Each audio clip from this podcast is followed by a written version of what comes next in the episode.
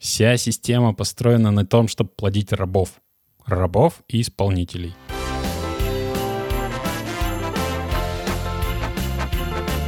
Коко, коко. Три, два, один, поехали! Это «Кукуха сказала поехали» – аудиоподкаст про психиатрию. Слушай нас на всех платформах, где есть аудиоподкасты. Это «Кукуха сказала поехали» подкаст о ментальном здоровье. С тобой врач-психиатр, психотерапевт Павел Сбродов, Лена Золотова и Александр Алпатов. Если хочешь поддержать наш подкаст, напомню, можно зайти на Бусти. Там огромное количество интересных спецвыпусков, доступных только подписчикам, а также доступ в наш душевный чат. Не забывай и про группу в ВК «Кукуха сказала поехали». Можно отлично поддержать нас на Бусти. Конечно, конечно, можно. И нужно. Мы про манипуляции сегодня, да? Нет?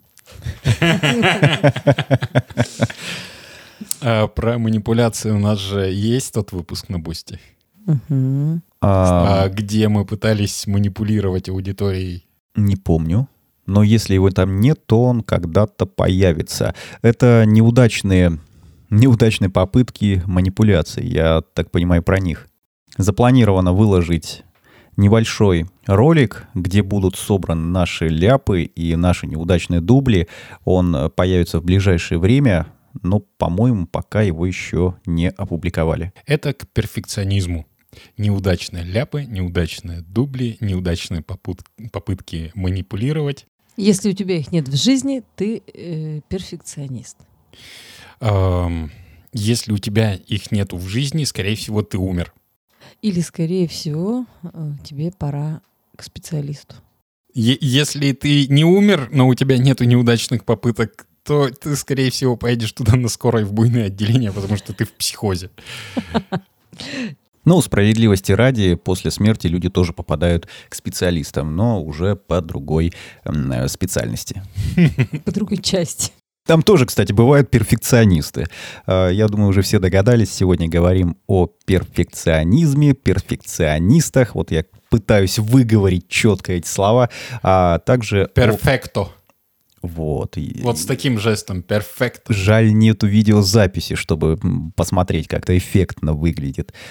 А также еще одно выражение, возможно, их больше, но именно с ним а, я как-то не так давно столкнулся с синдром отличника. Вот Паша сказал, что это примерно одно и то же, Э, ну, если не По, синоним. по сути своей практически это синонимы. Их разделяют, но это разделение, на мой взгляд, условно и такое немножко высосано из пальца того самого перфекциониста, у которого все должно быть по полочкам. А полотенечки вот когда в- вот в ряд, и щеточки все вот прям вот ровненько, это вот... э, Или это больной? А, Сам по себе перфекционизм раньше считали хорошей положительной чертой, необходимой для лидера и успешного человека. Современные исследования говорят, что все-таки это больше негативная черта. А мне кажется, что есть такое понятие, как здоровый перфекционизм. Вот тут Вот современные психологи говорят, что его нет. Любой перфекционизм в какой-то степени он мешает человеку жить. Да, он может создавать иллюзию того, что является необходимой чертой для успешности, но на самом деле без этого перфекционизма данный человек добился бы большего успеха, потому что не тратил бы время на упорядочивание, например, зубных щеток. Напоминает ОКР. Так оно и есть. Это одна из основных причин ОКР и тревожных А, расстройств. то есть ты начинаешь с перфекционизма и скатываешься до, до тех историй. Это необходимая черта характера, э, черта личности, перфекционизм, синдром отличника.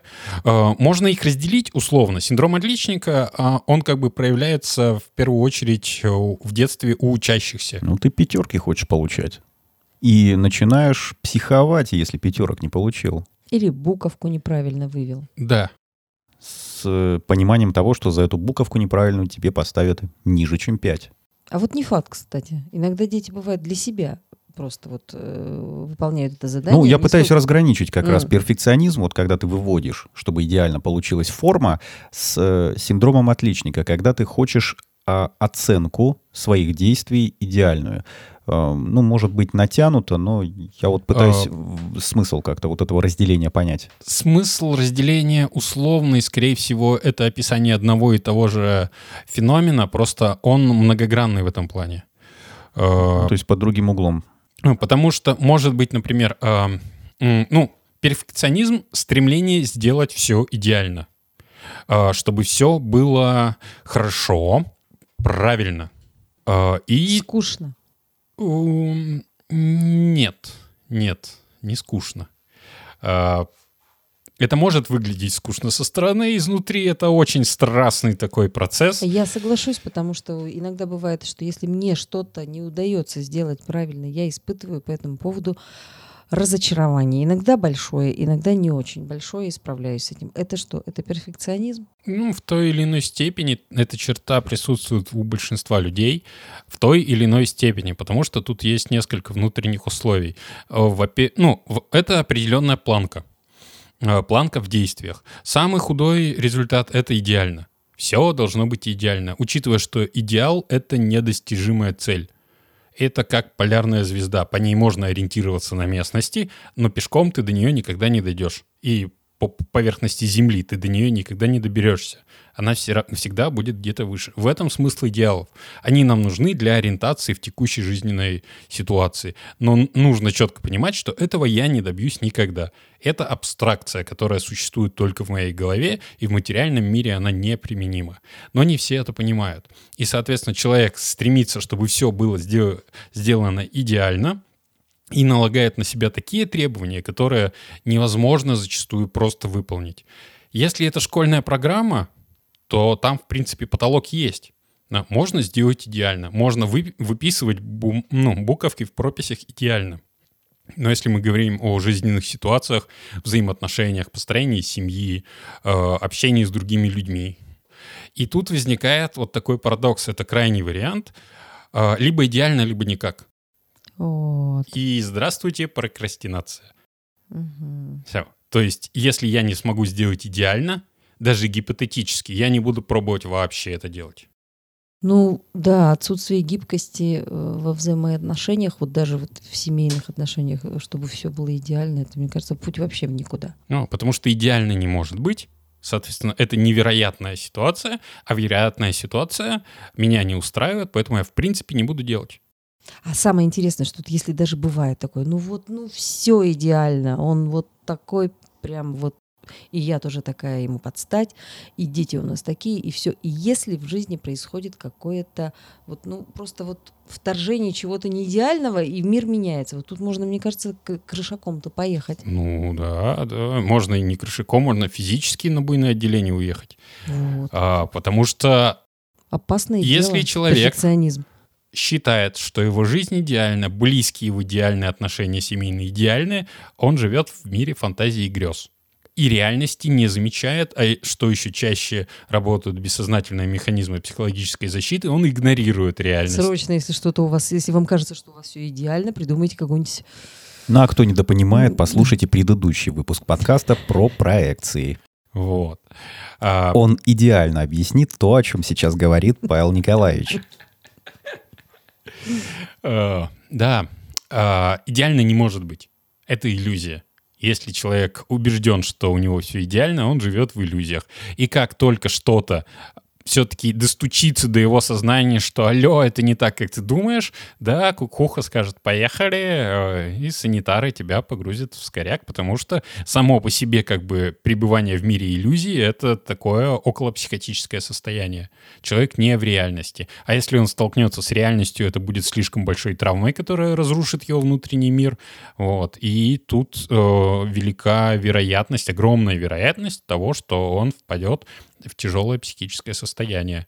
Ну, это стопудово. Если вот такие условия есть, стопудово будет очень плохо потом. Вот. Потому что будет слишком большое разочарование. Вот. Ну, хоть иногда-то можно себе позволить э, сделать что-то идеально. Ну, хоть иногда, хоть что-нибудь. Вот, Хоть смотри, хоть иногда, хоть что-нибудь идеально, это уже лайтовей.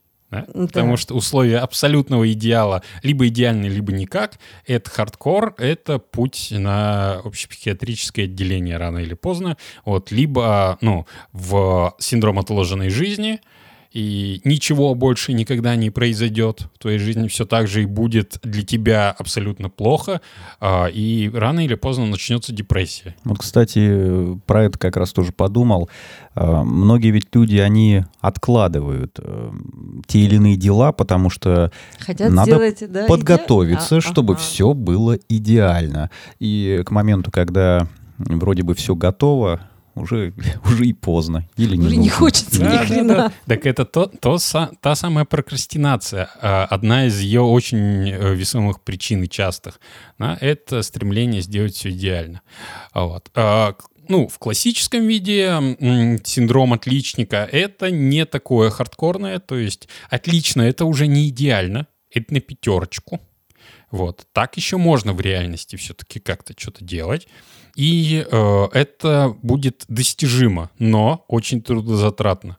И вот люди с синдромом отличника, они тратят слишком много времени слишком много сил на доведение каждого своего действия э, и получение отличного результата, что прям максимально хорошо, но все-таки реалистично.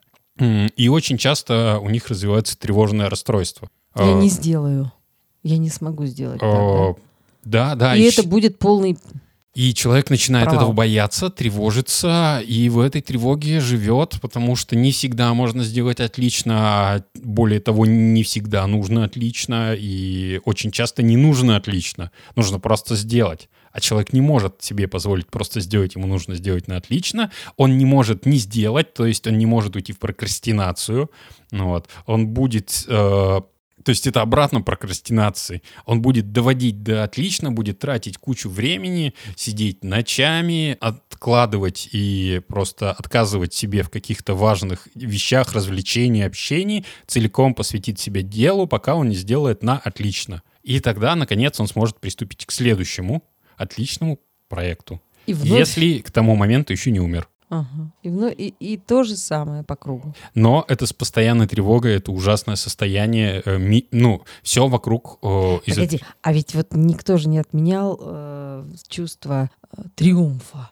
Я сделал, я смог. И вот тут, смотри, планочка.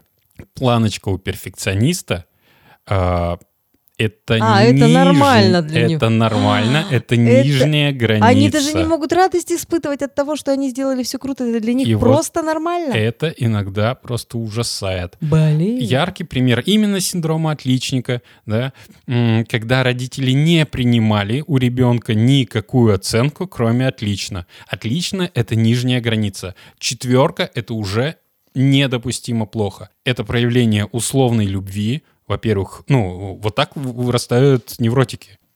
Потому что если я не сделаю на отлично, меня не будут любить. Я буду неправильный, неприемлемый, меня бросят, отдадут в детдом, да, и, ну, дальше цитаты родителей, которые они говорили, когда ребенок приносил не пятерку. И до сих пор, до, до сих пор это очень частая практика. Так что психологи, психотерапевты никогда не останутся без клиентов. Звучит как родовой сценарий. У тебя все будет плохо, если ты не будешь делать все на отлично. Да. Ну И- вот фразой Да, короткой. и все как бы никакого счастья, никакой любви, возможно, у человека больше не будет. Бесконечная гонка за Результаты. отличной оценкой. А в школе оценку ставят со стороны учителя, которые обладают знаниями, и этот человек всю жизнь прож- проживет как ребенок. Как ребенок, который вынужден делать отлично, ориентируясь на внешнюю оценку. У него не формируется самооценка.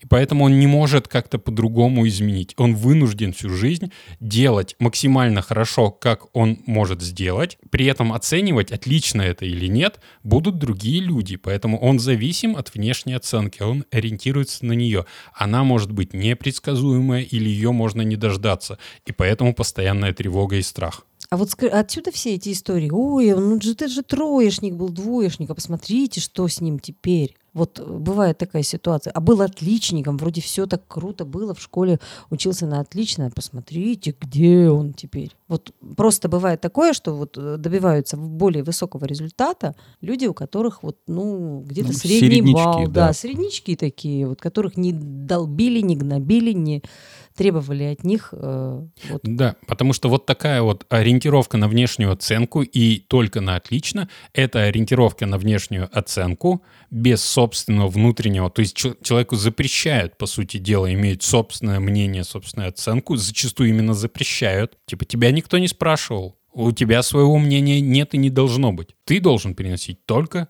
пятерки. Вырастешь, вот тогда сможешь вякать. А, а сейчас шмакодявка, пошел и делаешь. Но всегда будет кто-то, кто старше тебя. Да. И это бесконечная история. То есть человек учится только исполнять чужую волю в страхе и тревоге, как ее оценят другие люди. Это отличные исполнители. А удовольствие он испытывает только тогда, когда его погладили по голову. Вернее, даже не Он не удовольствие, испытывает а скорее спокойствие некое. Он чуть-чуть перестает испытывать страх и тревогу. Блин, тоже уж- ужас какой. Это же, по сути, та история, когда у детей в какой-то момент зарубают формирование ну, так называемых soft skills и чисто на э, каких-то вот э, компетенциях именно инструментальных они вырастают и, собственно, вот как раз и исполнителями становятся. И если перенести все в линейную плоскость, э, чтобы было наглядно, то человек э, с синдромом отличника, получается, каждый шаг, каждый сантиметр он будет проходить идеально, тратить на это много времени. А человек, который, в принципе, не ориентируется на отметку, он э, будет проходить по треку гораздо дальше и быстрее, ну, достигая, соответственно, больших результатов и собирая больше лута Да. на да. пути, на А еще это может быть из того разряда троечник, у которого были вменяемые родители, и они просто так его любили, как ребенка, просто потому что он есть. Какая разница, какие там оценки? Че, че это школа? Все, как бы надо туда ходить. Ну вот ходи, развлекайся, занимайся тем, что тебе интересно. Ну-ну-ну-ну-ну. Это говорит... Занимайся Ты сейчас, да- тем, что тебе интересно. Ну, в этом Это да. формирование ответственности, самостоятельности, своего мнения и здоровой самооценки. А смотри, как ты отреагировала. Это неприемлемо, и наша система построена на этом. Нет, не совсем на самом деле, не совсем. Не Но совсем. И- Полностью, иначе- полностью отпускать на самотек, мне кажется, этот процесс не стоит. Э, Я не перестану повторять, что система... Ты перестанешь обр- повторять, Я- когда у тебя будет свой Не-не-не. ребенок. Что система образования, которая у нас есть, она ужасная, вот, и она построена на насилии. Поверь мне, поверь, я в этом уже убедилась. Но сегодня мы говорим как раз, по сути дела, о людях, которые подверглись этому насилию в той или иной степени. которые получили травму как следствие этого насилия. Ну, причем, как бы, э, если, ну, много степеней. Мы сейчас поговорили о тех, кто стремится к идеалу и, и допускает только идеальное, и очень часто в итоге они по жизни ничего вообще не, добы- не добиваются и не живут как таковые. Потому что, ну, формируется синдром отложенной жизни, э, прокрастинация, и все плохо. То есть это от из разряда, что человек, который просто был идеальным ребенком, идеально учился в школе, после школы его находят в канаве, обколотым героином, например. Вот. Э, э, Это как раз в основном очень много э, такой клиентуры, так скажем. Вот. А вот А- смотри, другая немножко сторона медали э, с перфекционизмом. Вот есть у нас, да, творческие личности, художники, например, или композиторы. Или... Вот кто хочет создать шедевр. Вот здесь, мне кажется, перфекционизм.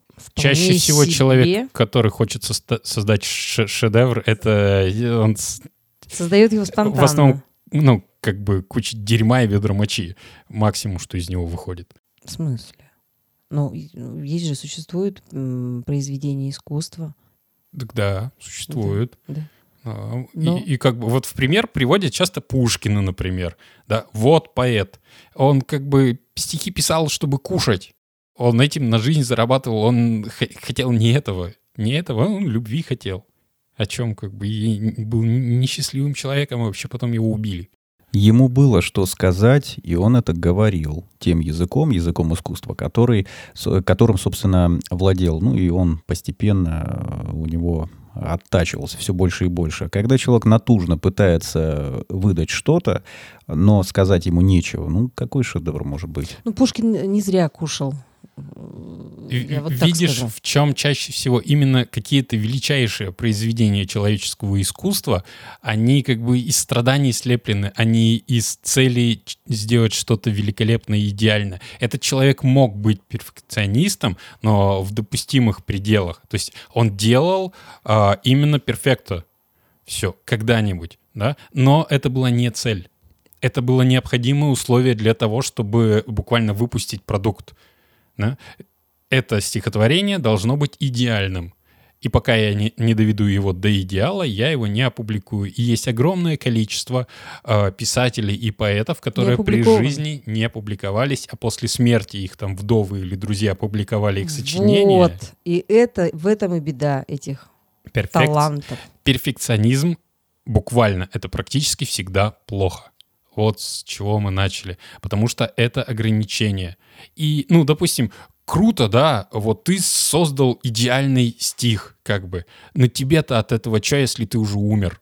И всю жизнь ты сидел, страдал и писал этот стих. В бедности где-нибудь в подвале, в мешке из-под картошки. Тебе-то что от того, что ты сделал идеально? Ну ничего, по сути. То, что ты хотел достичь, э, реализоваться, ты не достиг. Вот именно.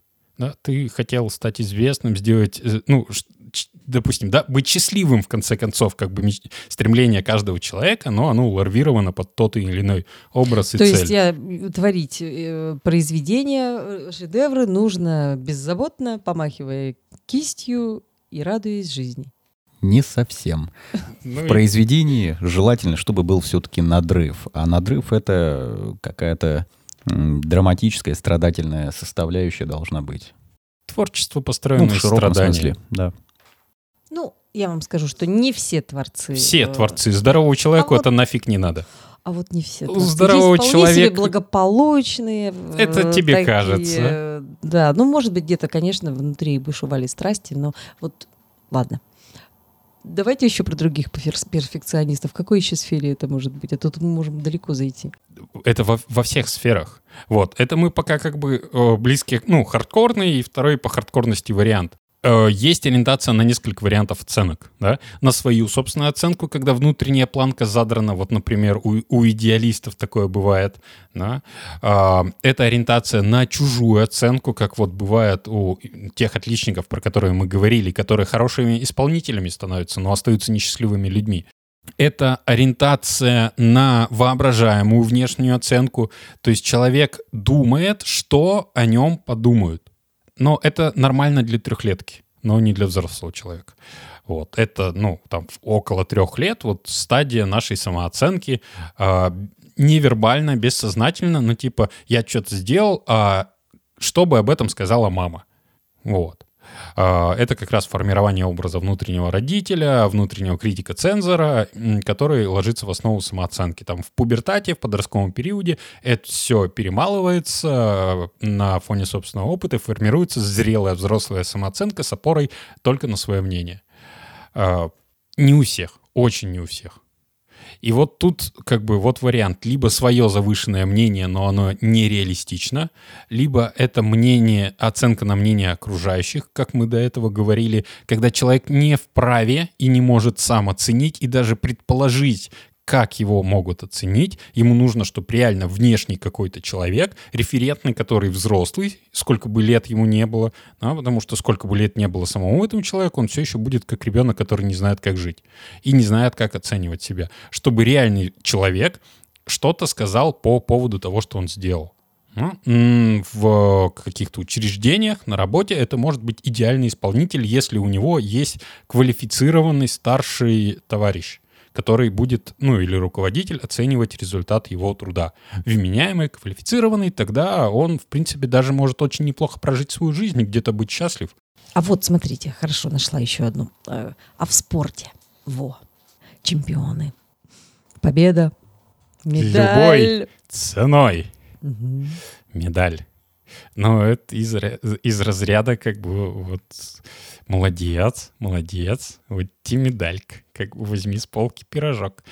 Слово «молодец» и вот подобная похвала это, ну, желательно ставить на уровне, что молодец, ты сегодня покакал в горшок, а не в штаны. Все. Потому что молодец — это как раз та самая оценка значимого взрослого для ребенка, который вот покакал в горшок, а не в штаны. Молодец, ты очень быстро бегаешь, возьми медальку. Я не, И гов- все. я не говорю, что это плохо, да, но корни оттуда. Я не говорю, что это типа надо лечить или это как-то неправильно. Я сказал, что Он до- сейчас вот доли- в, горшок, в горшок положил все наши победы, все наши достижения, все, весь, все наши олимпиады. Э, Ты что делаешь-то, а? Все почетные грамотности, э, почетные грамоты, благодарности, дипломы, все. Он, он, он, все, он прошелся бульдозером. Сидит А, довольный. И сидит да, и довольный. сижу довольный, потому что я, я это понял в 16 лет во время э, интервьюирования при поступлении в медвуз. У меня была очень крутая тетка, э, которая, ну, беседовала в э, призывной комиссии, хотел сказать, во вступительной комиссии, да, и вот она мои идеализированные образы прибила и просто вот по- эту папочку толстую с моими всякими там школьными достижениями, которую мама положила перед ней поверх ее документов, она так тихонечко на край стола, говорит, ну давай теперь поговорим о тебе. И тут я понял, что как бы вот эти, это бумажки, а они не обо мне. То есть все, что сейчас собирается э, заботливыми родителями в папочке, в увесистые уже, ребенок уже имеет солидное портфолио с детского, от детского сада начинают копить грамоты, лучшие. Я еще- минут 10 назад сказал, что вся система построена неверно. Вся система построена на том, чтобы плодить рабов. Рабов и исполнителей. И это выгодно в ну, надгуманистическом подходе. да, в планетарном, в государственном, в э, плане торговли. Какого-то перфекциониста уже повезли. Вот. Сирена. Да? Ну, давай вернемся к, к нашим баранам, к нам, обычным людям. Э, Так вот, разница в уровне планки, в требованиях, внутренних либо внешних, и в источнике оценки. Это я буду оценивать результат, это кто-то другой будет оценивать результат, воображаемый персонаж в моей голове, либо какой-то внешний, иногда даже случайный человек. Вот. И э, от этого зависит результат, насколько человек буквально сможет прожить свою жизнь и как-то в ней себя реализовать. Вот, потому что перфекционизм, вот са- сама черта, она свойственна практически каждому из нас, потому что нас растили в таких условиях под таким требованием. И если там кто-то из наших родителей не сказал, что это все фигня, не обращай на это внимания. Вот. Просто живи, учись жить, э, получай информацию, делай то, что тебе нравится, э, и ты будешь ответственный за результат, с тебя же спросят, не из дневника твоего. Да? Мы с тебя спросим. И жизнь с тебя спросит потом. Поэтому давай учись жить, а не учись зарабатывать циферки на бумажках. Вот. Которые не хрустящие купюры, потому что это более-менее как-то, ну, поможет в жизни, а где-то циферки в отчетиках. Вот. Потому что это в жизни особо не помогает. Ну и важно не забывать, что может быть и другая сторона, до которой доходить не стоит. Может быть и помогает, сказал э, Александр Алпатов, который отличник у нас, между прочим. Так, сдали. А вот еще есть одна противоположная, казалось бы, крайность, но это тоже перфекционизм. А сам-то ты, Павел, между прочим, не из тех ли тоже, ребят? 3,6 в аттестате средний балл. 3,6. 3,6. Да. А универский я не знаю. Я, я же говорю, мне сразу объяснили, что важно. Я, я пытался, но потом понял, что нет. Это, ну, оценка не объективна. И на нее ориентироваться и преследовать ее нельзя. Нельзя просто, за- зачастую нельзя. Потому что, ну, это как поговорка. Лучше закончить университет с красным лицом и синим дипломом, чем с Чем красным наоборот. дипломом и синим лицом. Вот. Потому что потом ты как бы в, какой-то момент, но все-таки придешь в кабинет психолога или психотерапевта, а может даже тебя привезут к психиатру. Потому что это не работает в реальной жизни. И вот еще один пример, который на самом деле... если мы до этого говорили про личное страдание и невозможность человека реализовать себя в жизни и прожить эту жизнь так, как он хочет и может, да, это люди, которые стремятся, чтобы правильно делали все. Вот они становятся опасны не для себя, а для общества. Это когда требования не к себе, а зачастую ко всем, кроме как к себе, а требования к окружающим. Вы должны делать правильно, а правильно это так, как считаю я. Но чел- э, по механизму проекции, который мы уже разбирали, человек проецирует свои собственные внутренние убеждения. Чаще всего это ну, психопат, параноик, либо истерик вот, эм, на других, что его внутренние убеждения, они абсолютны. То есть это незыблемое правило существования Вселенной. Э, оно не поддается критике. Именно так есть так правильно. Ну, теряется там, как я считаю, да, человек это для себя не замечает и будет отрицать изо всех сил. Да? Но он будет проецировать свое внутреннее представление э, на незыблемое правило для всех остальных и будешь с них спрашивать. И в зависимости как бы от ситуации, э, это может быть хардкорный психопат, высокофункциональный, который заберется высоко по карьерной социальной лестнице и будет так спрашивать с большинства. И, ну, так вот. Отравит тем самым жизнь большинства. Да, и может дойти, например, до диктатора и правителя страны. Деспот. Либо в пределах семьи, например, да, либо в пределах государства. И таких примеров куча, когда подобные люди становились правителями, вот, потому что только они знают, как правильно. И я думаю, на очень многих этажах власти, вплоть до именно семьи, вы встречали подобное. Вон куда мы от оценок-то забрались, а? И это тоже перфекционисты. Устройству мира. Да. Ну и, собственно, то, что я начинал говорить. Э, Есть любимый мной мультфильм 65 года «Вовка в тридевятом царстве», где совершенно Ага. другая противоположность. И так сойдет. Вот это вот как раз-таки э, то, то, то, то, к чему, наверное, тоже не стоит стремиться, а где-то посерединке между этим Вовкой и между вот этим вот э, человеком, который выводит буковки и пытается получить пятерку. Э, Отвечая на вопрос, что делать-то? Э, Тот самый, который мы не задавали. Да, который мы никак не можем задать без Игоря. Ну, я, я самозадаю его уже. В какой-то момент, когда у меня чешется уже. Это, короче, после э, момента, когда э, было сказано «и так сойдет», а вот когда не сошло, что же делать? Во-первых, один из необходимых инструментов э, взаимодействия человека-перфекциониста с окружающим миром и с самим собой — это невротический сверхконтроль. Из-за него повышенная тревожность, из-за него страхи, из-за него э, очень яркое такое ну, высокопроблемное состояние, как УКР, которое ну, тяжело лечится, а еще более тяжело проживается. Вот, это, ну, наверное, из всех невротических, параневротических расстройств самое тяжелое. Э, Потому что нужно идеально. И пока ты не сделаешь, ну, хотя бы хорошо, хотя бы просто это не сделаешь, покоя тебе не будет. Ни сна, ни покоя, ни каких-либо других мыслей. У человека заедает в голове одна мысль, и он обязан ее реализовать. И только тогда он сможет переключиться на что-то другое. Это сложно, это тяжело, и в этом замешан контроль. Инструменты контроля, ну, они же все из детства. Это то, как родители воспитывали и контролировали ребенка, чем они его мотивировали. Если мы говорим про невротические вот эти все симптомы, тревогу, страх, ОКР, это э, стимуляция виной и стыдом или непосредственным страхом. Вот.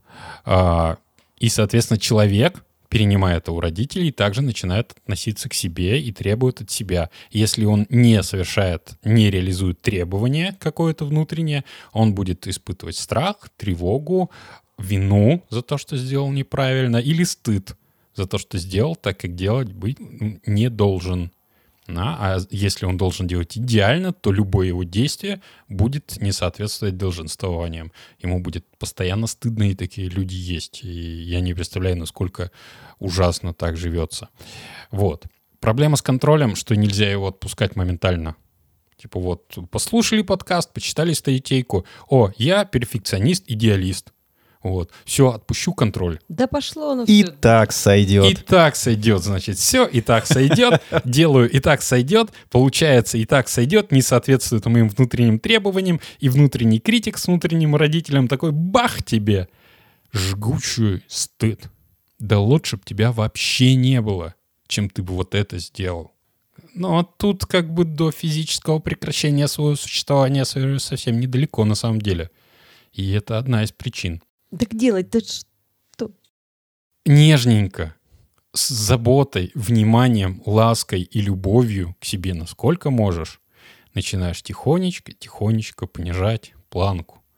Делегировать часть ответственности кому-то, но с подстраховкой. Ну, как очень часто бывает такое а, в семьях, где мать делает все. И типа, и, ну, да, да, знакомо. Вот. А, что если я это не сделаю, никто это не сделает, например. Хочешь сделать хорошо, Делай сделай сам. сам. Ужасно. На самом, ужасно. на самом деле, да, хорошо это только в одном смысле, как один человек мне подсказал, да, это закон, э, не буду говорить. Кого? Вот. И, допустим, ты отпускаешь это от себя, вот этот контроль над чем-нибудь. Ну, вот яркий пример в семье, да? Пусть сами сделают. Они не умеют. Потому что мама за них все время решала и делала. Они понятия не имеют, что делать. Мама не решила, они замерли и не двигаются. Я сегодня отпустила и котлеты, и спагетти. Отпустила. Ну, кастрюлю не можешь Но отпустить. кастрюлю отпустить не смогла. Ну, Немытую. Так, ты с- смотри, а что ты делала? Ты по телефону контролировала процесс. Не-не-не, я, э, я поправила слегка. А, потому что Скорректировала. Да. Да, да, да, да. Ты контролировала процесс по телефону, потому что итоговая ответственность лежит на тебе. И если что-то пойдет не так, отвечать тебе, испытывать стыд, вину и разбираться с последствиями тебе. Вот вопрос контроля. Вот почему нельзя его резко отпускать. Потому что это опасно будет для тебя. Потому что наверняка что-то пойдет не так, сто процентов, потому что это будет делать другой человек, и если это будет ребенок, фиг знает, что он вообще со своего там маленького ростика видит и понимает, и маленькими ручками может сделать, если ни разу до этого не делал, например, и ни- никогда не принимал решения. Вот. Есть высокий риск. Поэтому его допускать не надо с заботой и безопасностью о себе, потому что контроль — это про безопасность. Ты, ну, человек не просто так контролировал, потому что э, он пытался обезопасить себя, свою семью, своих близких, заботился о них. Ну, здесь, наверное, тоже история про принятие. И есть, кстати, хорошая фраза «это нормально», э, чтобы принять э, то, что происходит, последствия того, что ты отпустил, эм, ты должен понять, что это нормально, что так может быть, и это норма. И Только это нужно сделать постепенно и потихоньку, потому что вот именно этот совет, а ты просто прими, он супер деструктивный. Он это вот Ну, на, я сейчас на упрощаю, на конечно, уровне да. популистской психологии, потому что, во-первых, огромное чело- количество людей в быту так говорит, вот, огромное количество различных ресурсов об этом пишут, просто принять, да, блогеры, гуру, популистские псевдопсихологи, вот, просто надо принять и отпустить. Вот, ребята, сами принимайте, что вы там принимаете, и отпускайте, вас что вы отпускают. Да и пусть вас отпускают, когда вы приняли, потому что нельзя так делать, это опасно. Если человек контролирует, если он перфекционист, вот, опасно, потому что потом будет стыд и вина. И не, не у этих вот популистских вот гу- гуру того, как жить, а у конкретного человека, у которого мало того, что жизнь пойдет не по плану, так еще и внутри будут кошки и сердце скрести, потому что это из-за него. Он это допустил, и тогда есть риск, что больше никогда контроль будет не отпущен, а планочка перфекционизма поднимется на несколько пунктов вверх. Я-то имел в виду не тотальное принятие, а имел в виду, что человек а, отпускает какую-то часть своей ответственности а, и допускает, что там кто-то может совершить ошибку. И нужно понять, что это нормально, что человек может допустить ошибку. Я это имел в виду. Если И мы когда Не надо это ждать говоришь, от а- того, кому ты делегируешь, идеального результата. То есть это как бы... Классно, к смотрите, этому- если бы это сработало, я бы работу потерял. Это же это не работает, потому что важен человеческий опыт, а его опыт с самого рождения говорит, что должно быть идеально. Идеально, и это надо проконтролировать. Другого варианта нет. И вот это вот отпусти и принять, это несколько лет терапии.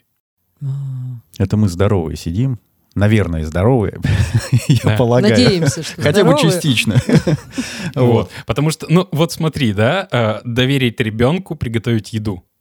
Как ты себя чувствуешь сейчас, сидя здесь, записывая подкаст, пока там это происходит? Уже неплохо, газ выключен. Вот.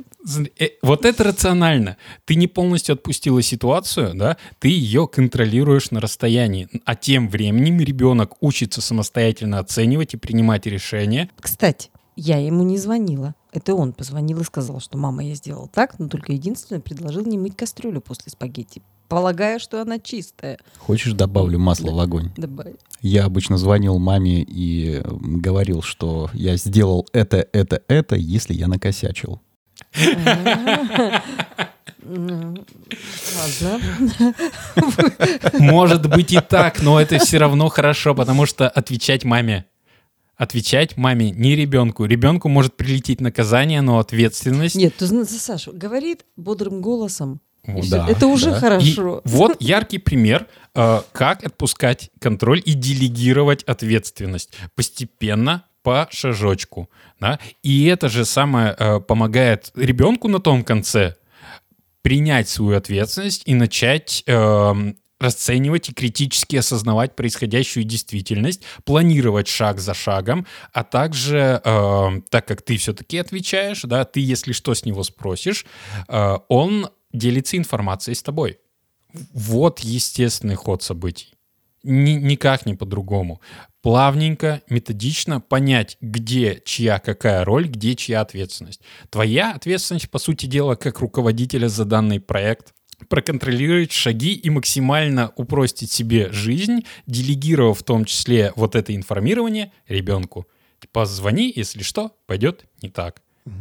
Ну да, нельзя забывать, что слона нужно есть по кусочку. Ну или лягушку варить постепенно. Вот. И, допустим, если человек перфекционистски относится, ну, к работе, к какому-то одному делу, э, не браться за это, за самое важное.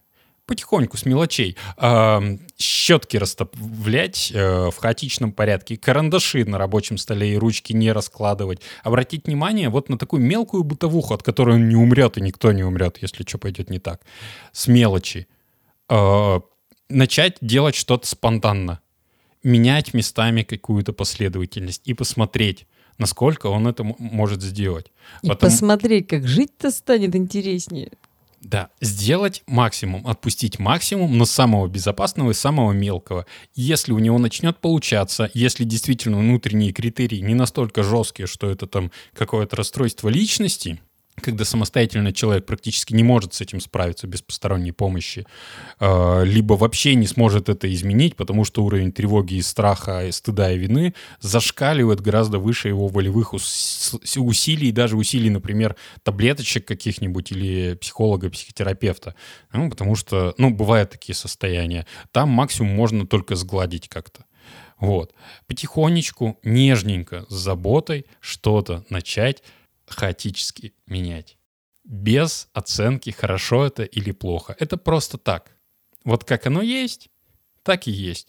А, Мне очень нравится, потому что очень часто перфекционизм приводит э, к депрессии. Вот. И когда человек просто уже, у него не хватает сил, в принципе, у организма, продолжать также ну, идеально, отлично все выполнять, в какой-то момент обязанностей становится слишком много, а, и он впадает в депрессию, у него садится батарейка. Все. И вот это выражение. Прихожу домой, смотрю, пыль лежит. Да, и думаю, и сама полежу. Идеальный совет при депрессии перфекционистам. Ничего страшного не будет. И даже ничего страшного не будет, когда у вас э, дома будут вытоптаны дорожки в этой пыли. Зато вы сможете понаблюдать, где вы чаще бываете в своей квартире. Вот. Но иногда надо дать возможность пыли полежать и покопиться, как и себе полежать, а силам внутри покопиться.